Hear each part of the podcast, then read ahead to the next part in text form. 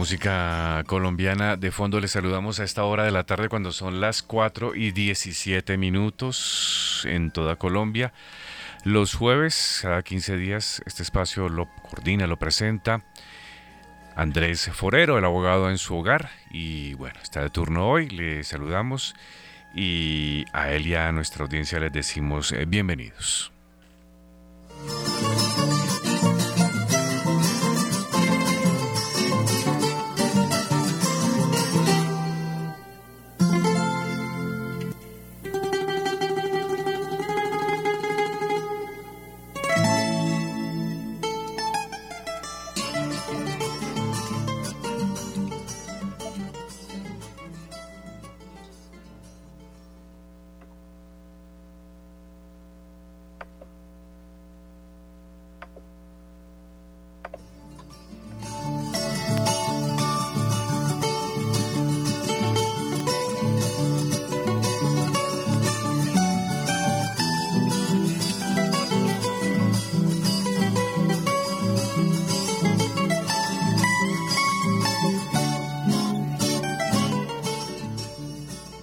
Sean todos muy bienvenidos a su programa El abogado en su hogar, un servicio social de su emisora Radio María de Colombia. Les habla Andrés Forero Medina, el abogado en su hogar. Y estamos muy complacidos de acompañarlos en la tarde de hoy, día 2 de noviembre, fecha en la cual además la Iglesia Católica conmemora el Día de los Fieles Difuntos. Ayer tuvimos el primero de noviembre, el Día de Todos los Santos, y hoy recordamos a todas las personas que han hecho tránsito de la vida terrena a el cielo y gozan hoy día de la presencia de Dios y que eh, también están en el purgatorio por quienes ofrecemos también nuestras plegarias y oraciones. En la tarde de hoy, en El Abogado en su Hogar, trataremos dos temas de la mayor importancia para nuestros oyentes. En primer lugar, la decisión adoptada por la Corte Constitucional con relación a las solicitudes ciudadanas que piden la nulidad de la sentencia C055 del el año 2022 que decidió ampliar las causales del aborto hasta la 24 semana de la gestación. Tema supremamente grave sobre el cual hemos podido intervenir precisamente como ciudadanos para brindarle a la Corte elementos de juicio para anular su fallo por los vicios que afectan la decisión. Veremos en qué sentido se pronunció la Corte ante nuestra solicitud y la de otros ciudadanos. Adicionalmente, también tenemos la presencia de un invitado muy especial en la tarde de hoy desde la ciudad de Tunja. Eh, se trata de el doctor por la Universidad de Salamanca y de la Universidad Pedagógica y Tecnológica en Boyacá, en Tunja, el doctor Javier Hernández, quien es además presidente de la Academia Patriótica Nariñista de Boyacá y presidente de la Academia y Fundación de Monseñor José Joaquín Salcedo uno de los grandes sacerdotes formadores en la Iglesia colombiana, promotor de la acción cultural popular y quien próximamente se recibirá el doctor Javier Hernández como doctor por la Universidad de Salamanca y la Universidad Pedagógica y Tecnológica en Tunja y por su tesis doctoral relacionada sobre la educación campesina. De modo que contamos con este invitado de una gran bagaje cultural e intelectual quien nos acompaña entonces en la tarde de hoy. Bienvenido, doctor Javier, a Radio María, a su programa El abogado en su hogar. Muy buenas tardes, doctor Forero. Qué gusto estar acompañándolos en Radio María. Es un honor y un placer y muchísimas gracias por la presentación. Un saludo para todos los oyentes. Muchas gracias. De nuevo, ¿qué novedades nos cuentan de la ciudad de Tunja? Imagino que el clima es muy favorable en estos días y estarán ustedes pasando un buen tiempo. Sabemos que el día 16 de noviembre ocurre un oportuno acontecimiento académico, quisiera empezar que habláramos sobre ese tema, el acontecimiento que tendremos el próximo 16 de noviembre, repito, con ocasión de la presentación de su tesis doctoral. Pues está siendo un clima muy variado, doctor Forero, un clima que a veces eh, nos apasiona por el sol tan espléndido que hace en las mañanas y luego en las tardes nos sorprende con una lluvia eh, también fantástica porque es necesario tanto el sol como la lluvia, nos ayuda a tener una tierra mucho más limpia, florida y bueno, nos acongoja a veces un poco, pero a los seres humanos cuando nos tienen contentos. Si hace sol, entonces nos ponemos un poco eh, como endurecidos porque el sol nos apacigua, porque el sol nos pone a veces un poco como estresados, mm, sudamos, en fin, y entonces eso nos pone un poco mal. Y si llueve, también. Entonces, por lo tanto, no es posible que nos tengan completamente felices. De tal manera que lo mejor es pues disfrutar lo que nos brinda la madre naturaleza y poder disfrutar de cada momento. Si hace sol, pues poder vivir el sol, eh, respirar como hacían nuestros ancestros, ¿no? Eh, alabar. Adaptarnos a esas nuevas realidades. Así es. Y la lluvia lo mismo, porque la lluvia nos ayuda al florecimiento, a que la tierra produzca más semillas y mejores productos. Entonces, por lo tanto, todo es necesario, es bueno, y lo único que debemos hacer, bendecir Em, estas cosas tan lindas que nos brinda la naturaleza en los diferentes tiempos. Y la actitud que nosotros pongamos a cada uno de ellos, pues es lo que marca la diferencia. Muy bien, y hacemos ahora comentar con los oyentes de Radio María de este importante acontecimiento cultural que tendrá lugar en la ciudad de Tunja el próximo día 16 de noviembre. Eh, si es con respecto a, a lo de mi tesis doctoral, sí, doctor, es el, el próximo martes 14. Ah, 14, 14, de noviembre, yo pensé que era el 16. Entonces, coméntenos un poco cuál es ese evento que se celebrará allá. Bueno, em, ya es la presentación oficial de la tesis doctoral que pues los jurados y mis tutores han tenido eh, pues la bondad de aceptar, de permitir que eh, se cumpla con todas las normativas, con toda la reglamentación que debe cumplir una tesis doctoral para ser aceptada y que de esa manera uno, mm, ya siendo aceptada la tesis, puede eh, hacer la sustentación y la defensa, que corresponde básicamente a hacer una síntesis, digamos, de lo que es la tesis y, y por qué los jurados la han aceptado porque las universidades la han aceptado y de esta manera, mm, dentro de lo que uno debe comprobar y se ha comprobado en la tesis, es que se aporta a la humanidad cosas valiosas dentro de esas investigaciones que se han realizado.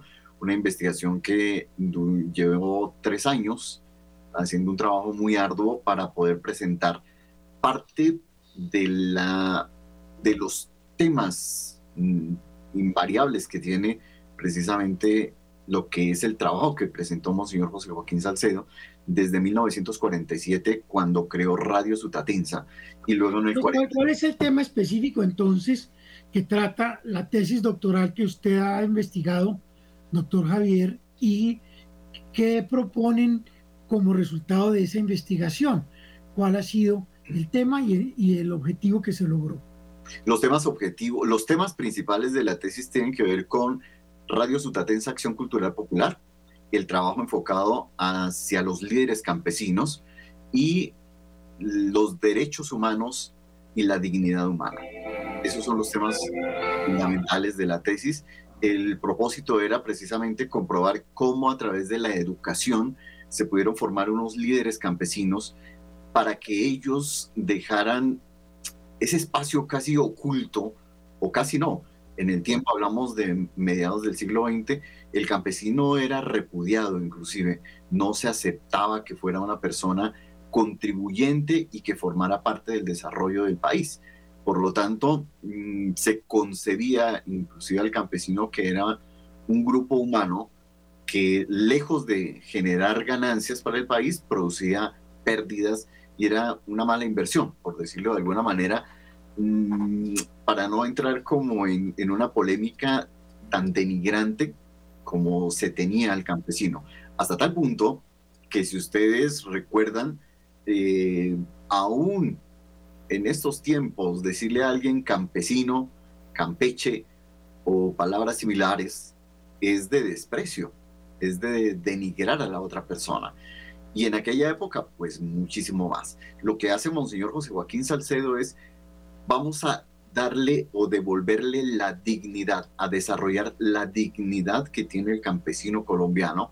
Y comienza en un pueblecito pequeño como es Sutatensa, Boyacá. En aquella época le decía que era un villorrio, ¿no? Eh, un pueblo muy pequeño, una villa prácticamente, donde no tenía ni tiene eh, mercado propio. El mercado siempre lo han hecho en Guateque, que queda cinco minutos, un lugar hermosísimo también, Guateque, Boyacá, y que colinda con el departamento de Cundinamarca y donde hay unos municipios tan hermosos también como Timirita y Manta, por ejemplo. Pero que además de ello es como a través de los medios de comunicación, en ese momento especial de la radio, empezamos a generar una dinámica de comunicación, de alfabetización, pero sobre todo de que el campesino se sienta que es una persona tan valiosa como cualquiera de los colombianos. Lo único que necesitaba en su momento era desarrollar todas sus capacidades y eso solo se podía hacer a través de la educación, no de la violencia, no del maltrato, no de no permitir que desarrollara sus derechos y que pudiera organizar también y desarrollar sus deberes. En ese caso era como a través de la educación, de la radio, como fue Radio Sutatense, la cadena más potente y grande de Colombia, se empezó a enseñar a leer y a escribir, pero además a catequizar y a generar ese proceso de la dignificación del campesino que lo llevó a crear los institutos campesinos en 1954 en Sutatensa, Boyacá también. Por eso se llamaba la Acción Cultural Popular. Acción Cultural Popular. Era un servicio o una cadena de servicios que buscaban precisamente eh, promoción de la cultura dentro de las comunidades rurales en Colombia.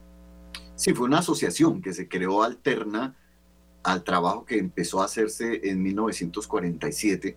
En el 48 se inicia el proceso de la creación de la asociación, en el 49 se, se concreta y en 1953 se generan los estatutos que eh, son registrados precisamente en Guateque en 1953.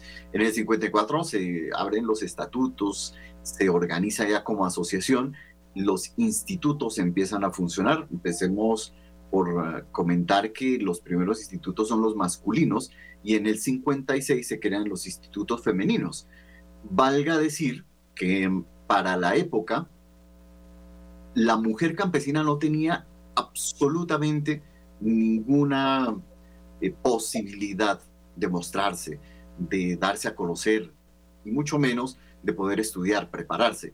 Lo que hace Radio Sutatensa Acción Cultural Popular es con estos institutos dar la oportunidad que la mujer campesina tenga esa posibilidad de desarrollar también sus dotes, sus talentos, sus inteligencias.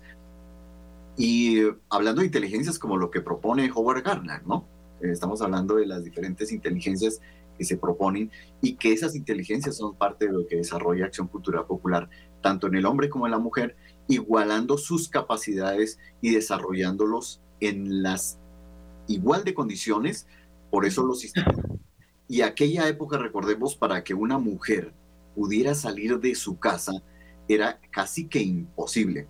Por lo tanto, estas primeras líderes que se empezaron a formar en los institutos pues es de admirar porque enfrentaron una sociedad y en este caso principalmente a sus padres para que les permitieran salir de su casa solas, llegar a un municipio en muchas eh, ocasiones apartados, muy apartados de su vivienda natal.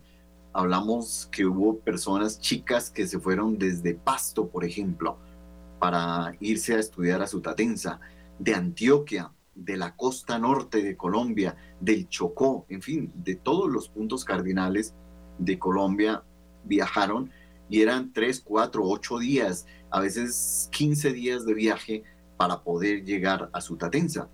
En aquella época, en muchas de las de los poblados de, Colombia, pues no habían vías. Por lo tanto, tenía que desplazarse o a pie o a caballo para poder llegar a su municipio, por ejemplo, desde las veredas, y del municipio eh, esperar a que saliera algún carro, una chiva o un transporte que lo pudiera llevar hasta Bogotá y de Bogotá tomar otro transporte que le llevara hasta su Tlatenza. Por lo tanto, no era tan fácil esos desplazamientos y, e insisto, para la mujer campesina en aquella época era mucho más complejo.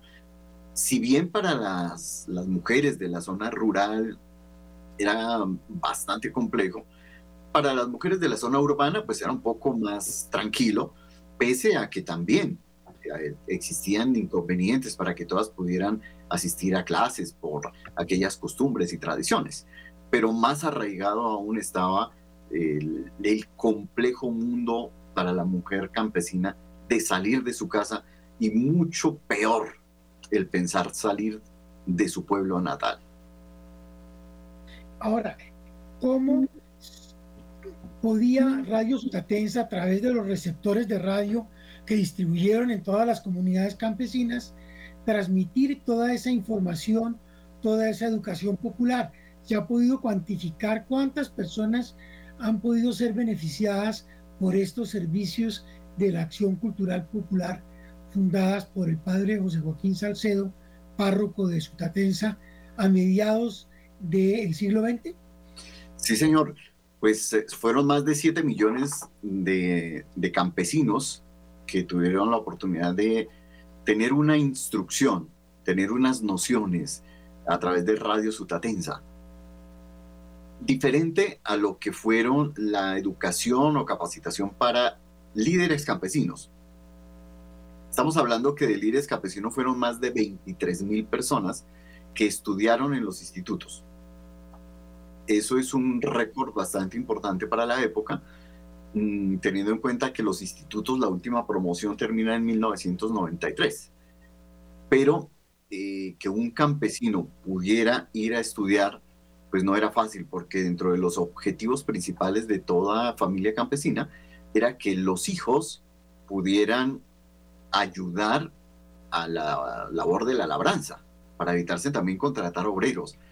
De esa manera, se podía tener más ganancias para el hogar y se podían ampliar también las posibilidades de comprar otros terrenos para poder sembrar también, tener más siembra y de esa manera pues eh, obtener mayores ganancias.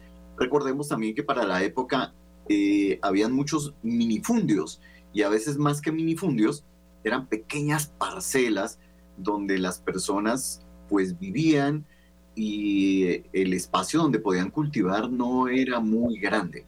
Por lo tanto, no podían pensar en que unas cosechas podrían ser muy amplias y que pudiera sacarles de la pobreza, por ejemplo, o siquiera podrían tener una vida digna, como se hablaría en su momento, en esa dignificación que se buscaba. De esa dignificación es que eh, aparece precisamente la necesidad de crear no solamente, como decía al inicio, la catequización y la alfabetización, sino que también se empiezan a dictar unas, unos conocimientos, unas nociones, como se llama en su momento, para que mejoraran esas parcelas, para que la gente pudiera comer bien, porque mucha gente estaba muy desnutrida. Lo poco que podían sembrar, por ejemplo, era más bien para ir a venderlo al mercado más cercano y poder con ello comprar ropa o como lo básico y poder comprar también más semillas para poder cultivar. Ellos no acostumbraban a comer mm, ni siquiera así de sus buenas cosechas o los huevos, eh, la leche, etcétera, sino que todo estaba destinado principalmente era para ir a venderlo a los mercados. Con estas nociones, entonces se buscaba que el campesino aprovechara mejor las huertas y se crean eh, muchas mm, obras que se empiezan a emplear, como es el sorbo de agua.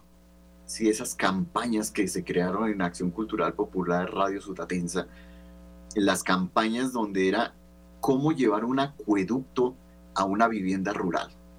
Recordemos que antes pues se tenía que ir al, al pozo más cercano, al río más cercano para poder acceder al agua y pues eso era uno de los problemas graves de higiene. Y esas campañas, que además uno de los sacerdotes que promueve muchísimo esas campañas y que institucionaliza en Radio Sutatensa es el padre Sabogal, José Ramón Sabogal, que además es un personaje que se vuelve muy amigo, una persona de mucho valor para Radio Sutatensa y Acción Cultural Popular, amigo con Monseñor José Joaquín Salcedo, ya siendo párroco de Tibirita. Y a través de este radio comienza también él a hacer programas donde fomenta precisamente esas campañas de cómo vivir mejor el campesino. Y se crea no solamente eh, cómo llevar el acueducto a los hogares, sino también esas nociones cómo se puede construir un sanitario. Si empezamos por las famosas letrinas. Que llaman el saneamiento básico y el acueducto y saneamiento básico a nivel rural fue introducido entonces gracias al trabajo de Radio Sutatensa. Lo mismo que el fogón el alto que se llamaba, que era hacer una estufa como las estufas de carbón que muchos conocemos, la estufa de carbón, porque anteriormente ellos apenas eran tres piedras donde cocinaban y de ahí era la única forma que, que, podían hacer sus alimentos, preparar sus alimentos. Generalmente en muchas de las viviendas estaban en un rincón de la habitación, en otro rincón de la habitación dormían y en otro rincón era donde estaban los animales también con los que convivían. Por lo tanto, la vivienda prácticamente consistía de una habitación y es también ese otro, otro proyecto que se empieza a desarrollar. Los animales deben estar en un corral aparte.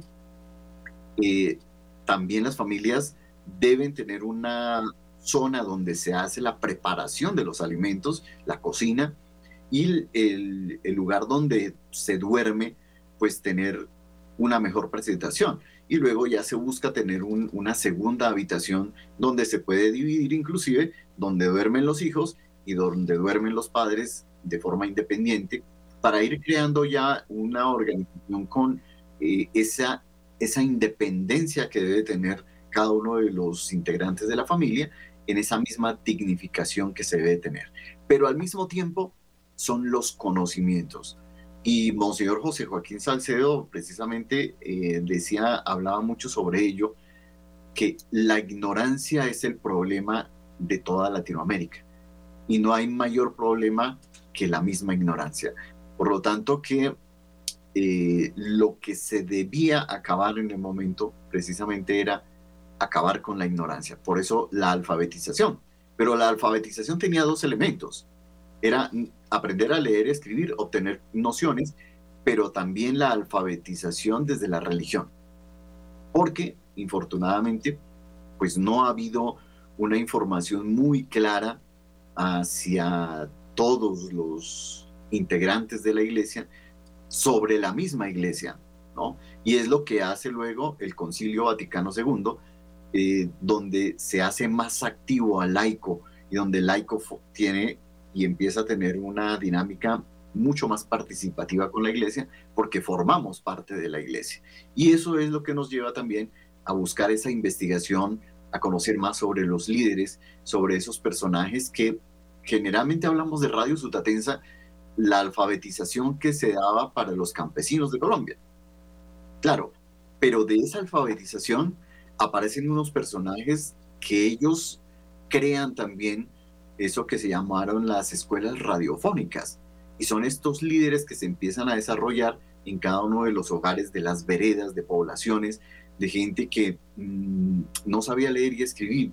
Y de pronto comienzan a escuchar la radio por vecinos, por amigos, por familiares, y empiezan a ver una luz en el camino, a ver que hay más opciones y más posibilidades en la vida que quedarse en, las condiciones que están, no porque se vayan de querer cultivar la tierra, que, que no estén pendientes de mantener su tierra, no.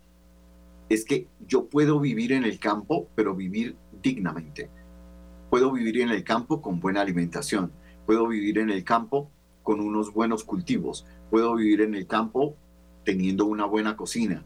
Puedo vivir en el campo teniendo también eh, un saneamiento muy, muy bueno que me permita tener una buena calidad de vida. Entonces, una habitación, una casa agradable donde yo después de trabajar, pues llego y me siento feliz, tranquilo, puedo de pronto ver un, algo de televisión, puedo leer un buen libro y en esa medida también estoy cultivando más mi mente. Es lo que propone desde ese momento Radio Sutatensa y Acción Cultural Popular. Por eso, el trabajo se complementa con esa educación de líderes, que es lo que trata principalmente mi tesis doctoral. ¿Y cuántos líderes campesinos creen ustedes que pasaron por las aulas y los eh, sintonizando los televisores y los radios eh, que comunicaban precisamente esa información? Según las estadísticas, ¿cuántos líderes campesinos han salido y siguen saliendo del trabajo de acción cultural popular? Bueno, de el trabajo del, estudio como tal de liderazgo que se hizo desde 1950, desde 1962 realmente, es cuando comienza el estudio como tal de líderes hasta 1993. Em, se llega a más de 23 mil personas que pasaron por los institutos. Esas más de 23 mil personas multiplicaron también en los diferentes poblados y veredas, donde ellos mismos dictaban algunos cursos de manera independiente para ayudar a las personas de, sus mismas, de sus mismos grupos humanos rurales. Entonces, eran unas formas de trabajo que tenía Acción Cultural Popular, que cuando los líderes salían, eran tres cursos básicamente. Esos tres cursos, después de cada curso, ellos tenían que ir inicialmente, por ejemplo, a su vereda o a su población y ellos allí empezaban a desarrollar actividades de liderazgo para ayudar a las personas precisamente a mejorar sus viviendas, a mejorar su comida, todas las campañas que se desarrollaban y a que el campesino se posicionara y se volviera comprometido con su propia vida y de su familia, no a culpar a los demás, no a esperar que, como sucede ahora, que el gobierno les dé plata para subsistir o para sobrevivir, sino que ellos se empoderaron precisamente de que tenían un espacio donde podían cultivar, donde podían desarrollar sus propios cultivos y obtener ganancias sin esperar que otras personas le dieran de comer o les dieran dinero. Esa es una de las acciones que hacían los líderes. Luego regresaban nuevamente para hacer un segundo curso en su tatenza, salían y, se iban ampliando, porque ya no regresaban donde eran sus casas, donde eran sus viviendas, sino iban a otros municipios, inclusive a otros departamentos totalmente diferentes, donde no conocían absolutamente a nadie. Y ellos tenían que empezar a generar una dinámica para conseguir su vivienda, para conseguir recursos, para ayudar a los demás y generar ese propósito de cada persona y de cada grupo humano para lograr conseguir su dignificación humana. En el tercer y último curso era mucho más avanzado y ya eran líderes que podían inclusive hacer una asesoría. Estamos hablando ya de un nivel prácticamente de maestría, donde ellos salían con una cantidad de conocimientos, eh, retórica, leyes, eh, cómo constituir inclusive organizaciones, asociaciones, con asesorías jurídicas, con asesorías cooperativistas, en fin, una cantidad de información que era con lo que ellos iban a ayudar a sus comunidades para desarrollarse y poder mm, tener una mejor calidad de vida. Entonces era un proceso bastante amplio y que estos líderes fueron protagonistas de muchos lugares. Eh, recordemos además que era una época de violencia y en esa época de violencia ellos no se limitaron. En sí podemos hablar que eran apóstoles que ayudaron no solamente a la evangelización, sino al desarrollo sociocultural, académico, económico de los campesinos de Colombia. No, pues estupendo. ¿Y qué nos puede adelantar de su tesis doctoral de la Universidad de Salamanca y de la Universidad Pedagógica y Tecnológica en Tunja, que va a presentar el próximo 14 de noviembre, muy brevemente, e invitar a nuestros oyentes a que se unan a ese acto académico donde se presentarán los frutos sazonados de su investigación de tantos años y que le permite ostentar el título de doctor en estas especialidades. Gracias, doctor Forero. Pues es muy grato inclusive encontrar aspectos tan importantes de los cuales como colombianos y más como boyacenses en esas migraciones que se han encontrado y que registran personajes importantes como Kalmanovich, donde hablan de las migraciones que ha tenido Boyacá siempre hacia otros departamentos, en esa dinámica de, de buscar mejores oportunidades cuando en Boyacá las hay se tiene absolutamente todo. ¿Qué ha sucedido? Y eso es lo que se ha encontrado dentro de la tesis, que nos hemos sentido siempre menospreciado, menospreciados desde diferentes dinámicas, empezando por esa falso, ese falso concepto de que con la llegada de los españoles fue la ruina de esta civilización, de esta cultura y en especial del país. Eso es pura mentira porque eso forma parte inclusive de esa famosa leyenda negra que se creó eh, después del siglo XVII y XVIII, cuando se habló de que los españoles era lo peor. Mentiras, porque de allá es donde vienen muchísimos de los conocimientos de los cuales nos debemos sentir orgullosos. Que hubo destrozos, que hubo dificultades, que hubo muchas cosas negativas, es verdad.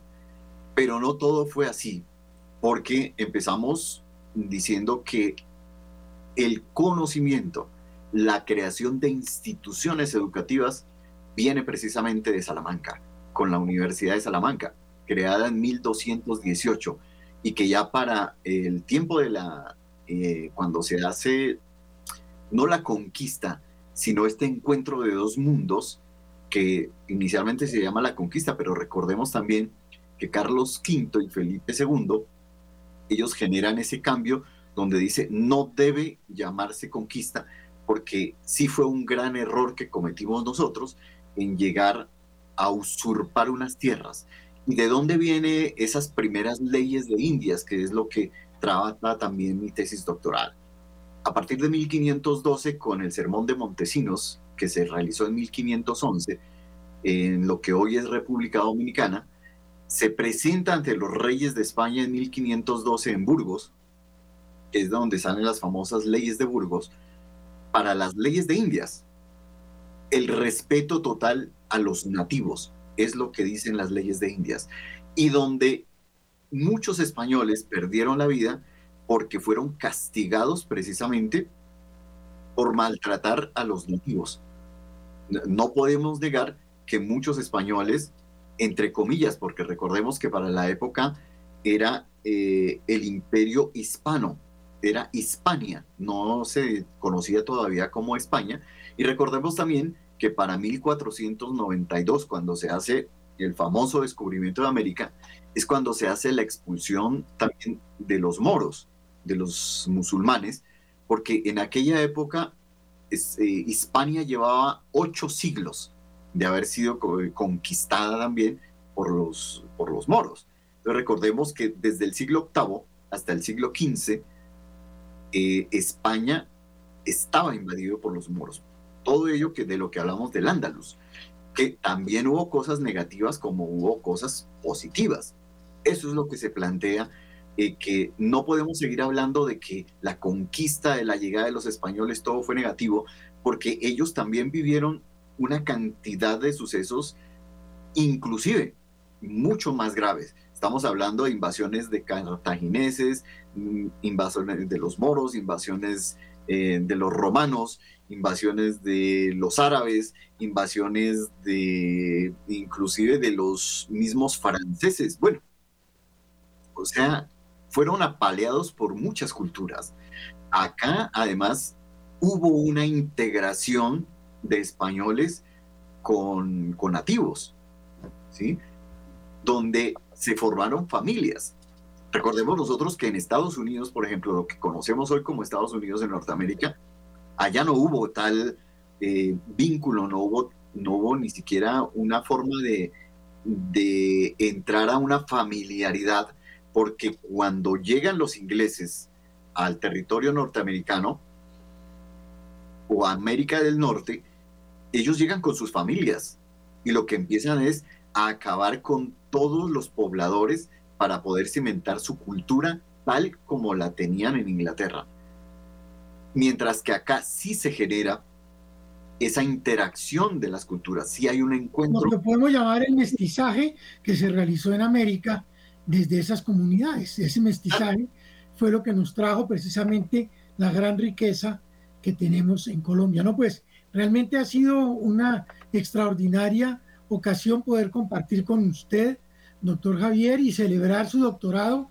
Y esta será seguramente la primera de muchas y nuevas investigaciones y trabajos con las que podrá colaborar en la mejor formación de nuestro pueblo colombiano, la educación y la cultura, y esa labor que usted adelanta a través de la Academia Patriótica Nariñista de, de Boyacá y en alianza con la Academia Católica Nariñista de Colombia y todos los trabajos que desde Tunja se vienen realizando. De modo que le agradecemos mucho también su participación en nuestro programa. Y ya precisamente también para terminar un mensaje final de despedida. Muchas gracias, doctor Forero. pues para mí es un honor y sobre todo eh, que podamos reconocer nuestros ancestros, tanto indígenas como españoles, y de los cuales, de los dos, debemos sentirnos orgullosos. Y también recordar que la manera en que nosotros conocemos de nuestros indígenas también corresponde a, España, porque aquí no existía la escritura, por lo tanto, pues desconocemos y, si hubiera sido una invasión o una conquista como se hizo en el norte de América, pues obviamente no, ahí sí que no sabríamos absolutamente nada porque no tuvimos la fortuna como lo que pasó en México o en Perú, que había escritura y que quedaron algunos códices donde se refleja parte de lo que era y de lo que existía.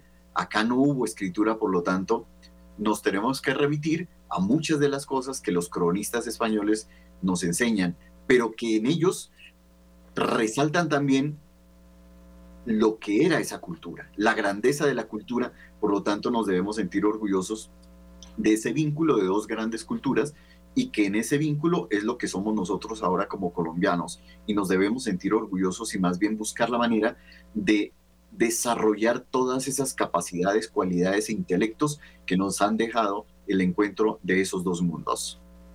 Bueno, eso fue lo que celebramos el pasado 12 de octubre, de modo que ese encuentro de culturas nos busca encontrar nuestras raíces y particularmente nuestras raíces boyacenses. Así y finalmente, ya para terminar nuestro programa, queremos compartir con nuestros oyentes precisamente eh, la decisión adoptada recientemente por la Corte Constitucional respecto a nuestra solicitud que presentamos para que se aclarara y se adicionara el auto que eh, decidió negar la nulidad de la sentencia C055 de 2002. Hemos intervenido como abogados y como ciudadanos ante la Corte Constitucional solicitando que se anule y se declare la nulidad por vicios de la sentencia que decidió ampliar la desprotección de la vida, permitiendo el aborto hasta la semana 24 de la gestación y que modificó la sentencia 360 del año 2006. Esta sentencia reciente, la 055 de 2022, fue demandada de nulidad, entre otros ciudadanos, por este abogado en su hogar, pidiendo la protección de los menores en sus etapas prenatales de la existencia. La decisión sobre la nulidad fue adoptada mediante auto del año 2023 y el pasado 5 de junio de 2023 presentamos la solicitud de nulidad para que fuera revisada frente a la sentencia C355 de 2006, esta sentencia C55 de 2022, que modifica la doctrina existente sin que hubiera la posibilidad para los magistrados de considerar la protección de los menores de edad.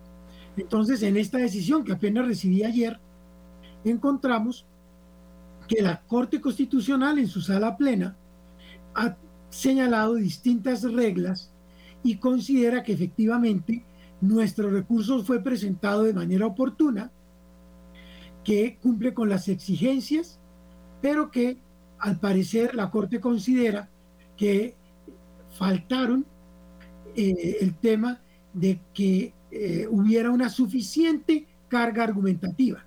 Estamos sorprendidos por esta decisión de la Corte, porque aquí no se trataba de una demanda, sino de pedir la aclaración y la adición de un auto que negaba la nulidad. Y por eso, dicen ellos, los solicitantes que acreditaron legitimación y oportunidad no cumplen con la carga argumentativa, que las solicitudes de aclaración no cuestionan la falta de claridad o ambigüedad de la parte resolutiva o consideraciones de la parte emotiva que tengan incidencia en la parte resolutiva, de modo que se evidencie una necesidad de aclaración y sobre la solicitud de adición tampoco dicen que haya una falta de temas de los cargos de nulidad contra la sentencia C055. Y en lo que respecta a la solicitud que hice yo como Andrés Forero Medina ante la sala, contesta la Corte Constitucional que esa relación consideran que no es un argumento suficiente para evidenciar la falta de claridad o ambigüedad en la parte resolutiva de la providencia o en la parte emotiva que tenga incidencia directa en la parte resolutiva.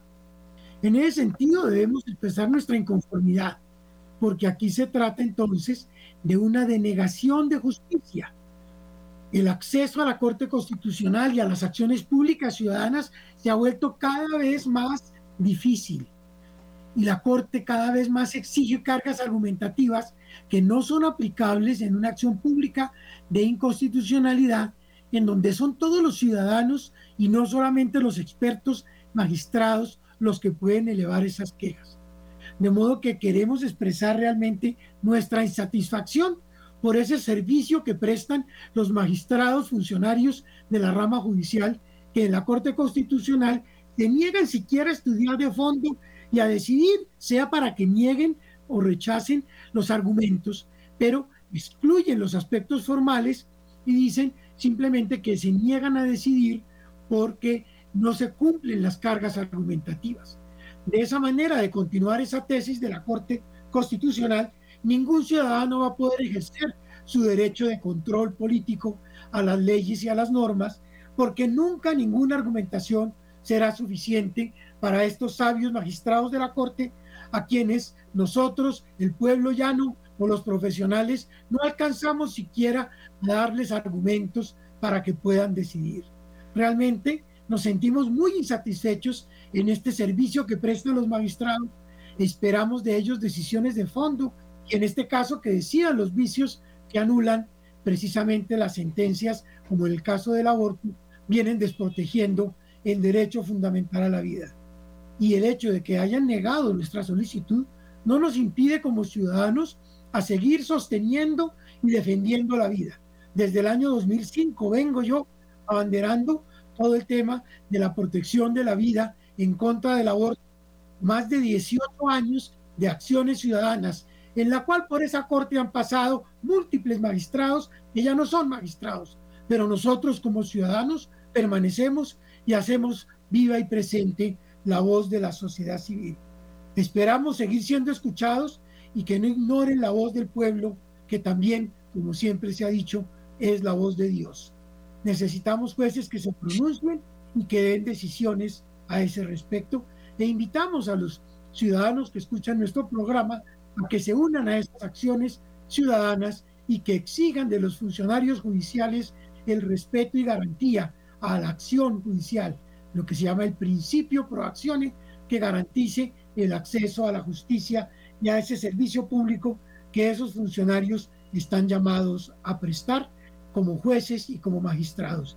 Desde esta tribuna de Radio María invitamos de nuevo de manera muy respetuosa a que se le dé trámite y se resuelvan de fondo estas manifestaciones de la sociedad civil.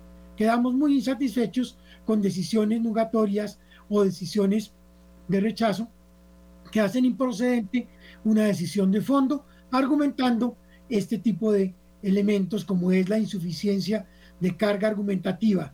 Nunca serán entonces satisfechos esos deseos de los jueces y nunca podrán tomar decisiones de lo que pide el pueblo, en este caso, la nulidad y los vicios que afectan las sentencias que han declarado la despenalización parcial del delito de aborto y que ponen en peligro la vida prenatal de tantos niños que son sometidos al aborto en estos días en nuestro país. De esta manera, entonces, damos cierre a nuestro programa del abogado en su hogar y los invitamos a una nueva emisión la próxima 15 días en una nueva oportunidad de encontrarnos. Agradecemos a nuestro invitado, al doctor Javier Hernández Salazar, a quien también le auguramos mucho éxito en la presentación de su tesis doctoral en la ciudad de Tunja y en España en la Universidad de Salamanca sobre la educación campesina en Colombia y todos sus proyectos académicos y profesionales que tan buen servicio presta a la patria desde esa provincia de Colombia que es el departamento de Boyacá. Muchas gracias, doctor.